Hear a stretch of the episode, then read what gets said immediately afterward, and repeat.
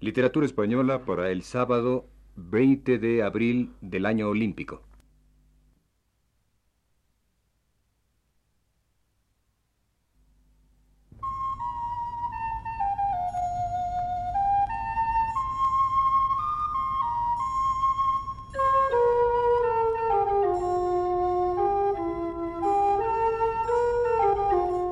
Señoras y señores, les ofrecemos el programa Literatura Española, que produce para Radio Universidad el profesor Luis Ríos.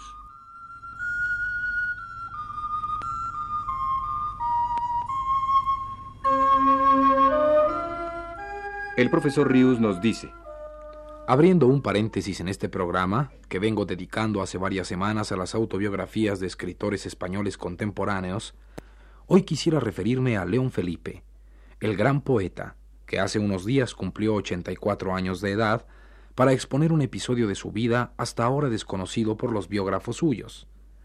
Su primer intento de publicar un libro de poemas y su visita a Juan Ramón Jiménez en busca del visto bueno crítico del poeta de Moguer. Fueron los años de 1918 y 1919 de Bohemia miserable para León Felipe otro Madrid radicalmente distinto al de su larga época de estudiante, de los 16 a los 24 años, sostenido desde Santander por su padre, sin tenerse que preocupar nunca por la falta de dinero, y no se diga tener que pensar dónde hallar algo que comer y dónde dormir. Ahora, esa era su búsqueda diaria, igual que un mendigo, pero sin parecerlo por fuera no explotó, como muchos otros lo hicieron en su época, su bohemia para buscarse un prestigio literario. En aquellos años lo daba y grande. Casi no trataba a escritores.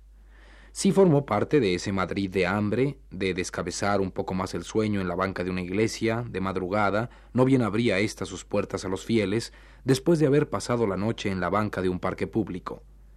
Si llegó a participar en la vida canallesca del Madrid de rufianes y rameras, que los poetas modernistas, Carrere el que más, afeitaban y querían elevar a categoría estética, nadie lo supo ni lo sospechó siquiera. Y sin embargo, en un momento de esperanza pudo León Felipe, alentado por amigos que nunca supieron cómo vivía ni dónde estaba su casa, copiar en limpio y reunir los mejores poemas que tenía y llamar a la puerta de Juan Ramón Jiménez para rogarle que los leyera y le diese su opinión sobre ellos iba a ser su primer libro.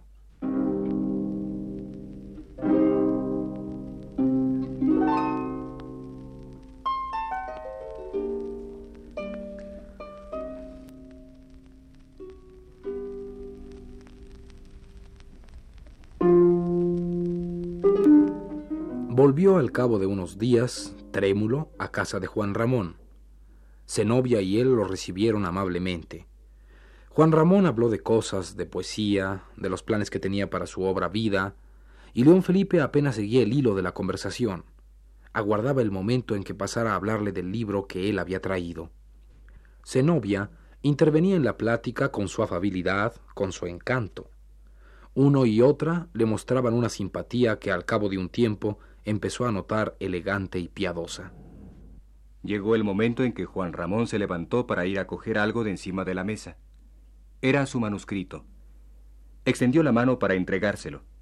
León Felipe lo tomó con la suya. Esperó unos segundos sin atreverse a preguntar, con la mirada como distraída, temerosamente posada en las hojas aquellas que se humedecían entre sus manos. Juan Ramón no le dijo nada. León Felipe entendió aquel silencio. No sintió rencor, sí una tristeza que fue convirtiéndose en una ansiedad, en un deseo de acabar con todo.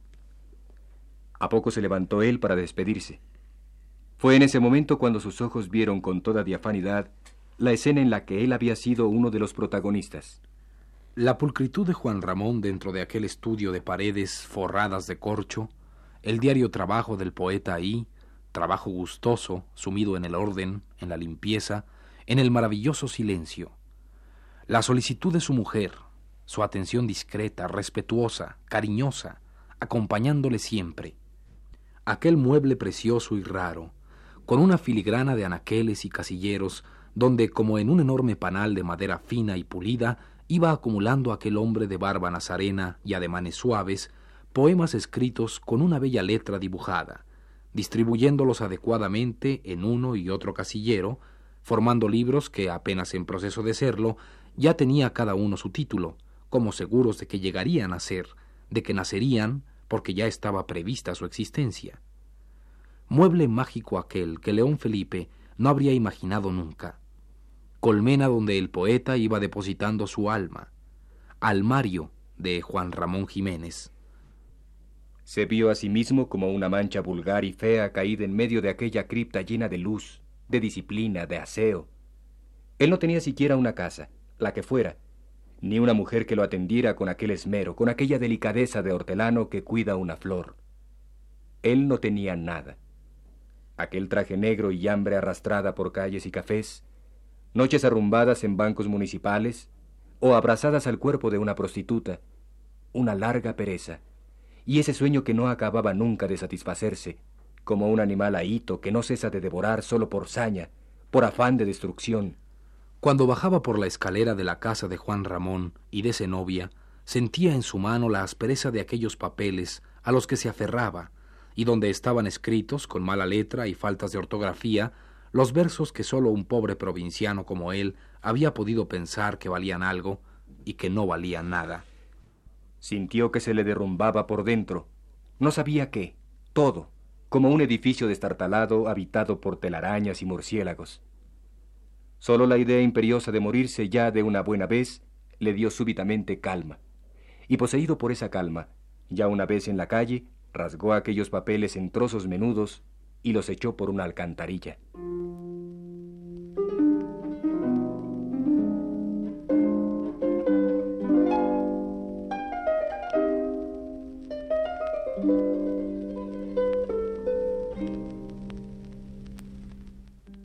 Otras veces antes había pensado en suicidarse.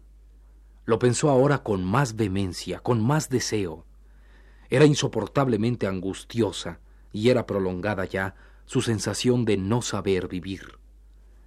Treinta y cinco años tenía León Felipe, treinta y nueve Juan Ramón. Casi no había diferencia de edad.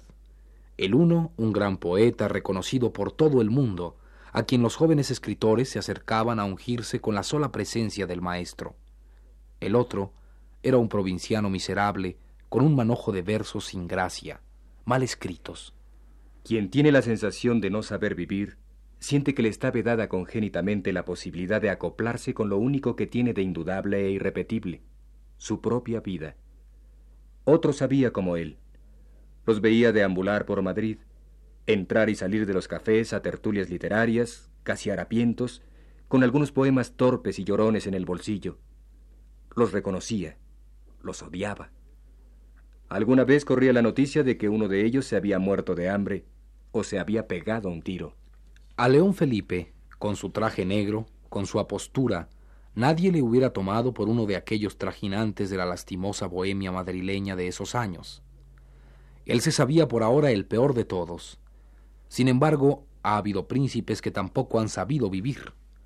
Hamlet tenía esa misma sensación. Su carácter se derivaba fundamentalmente de ella. Quería morirse. La conciencia de no poseer la sabiduría más elemental, saber vivir, va aniquilando el alma día con día. ¿Qué vale cualquier otra sabiduría? ¿A qué puede conducir si esa ignorancia original no la puede olvidar el hombre que está condenado a tenerla? El mundo se le hacía oscuro. Nada tenía explicación. La ciencia no le explicaba la realidad, ningún aspecto de la realidad, a quien no era capaz de entender la realidad más elemental, la de poder vivir. Se sabía al margen de aquella realidad que habitaba como un espectador forzado a contemplar un espectáculo que no podía entender. Y más complicadas que las cosas visibles del mundo, las relaciones con los otros hombres. No se había dado en León Felipe el tránsito de la niñez a la adolescencia, y de ésta a la mocedad, y por fin a la edad adulta, como en otros hombres que tampoco sabrán nunca vivir, con estupor, bruscamente. En él ese tránsito quizá ni se había dado, y allí estaban todos esos años sucesivos, confundidos, revueltos en su interior, almacenados sin orden ni concierto dentro de aquel cuerpo suyo de hombre ya no joven, dentro de aquella cabeza suya que ya no quería pensar más, que no sabía hacerlo. Había, León Felipe lo imaginaba, fluidez de río, curso manso, casi imperceptible en el proceso del vivir de la gente que sabía hacerlo, dentro del pedazo de tiempo que hecho materia es cada hombre. Había en otros caídas súbitas, abismos por los que repentinamente se precipita bramando el agua del vivir, del ser. ¿Era él uno de estos?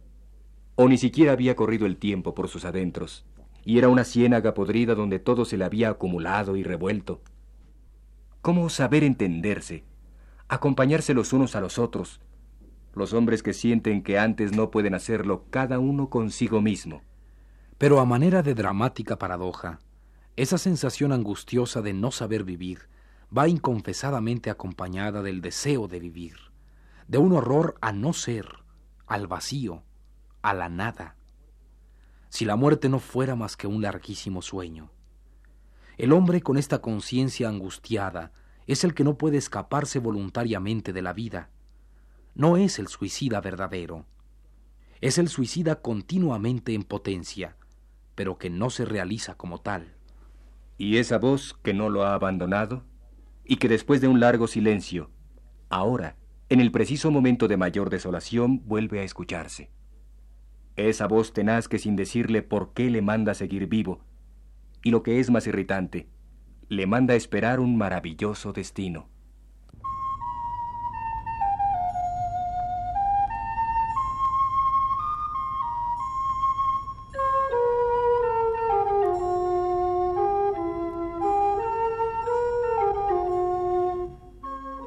Les hemos ofrecido, señoras y señores, el programa Literatura Española, que produce para Radio Universidad el profesor Luis Ríos.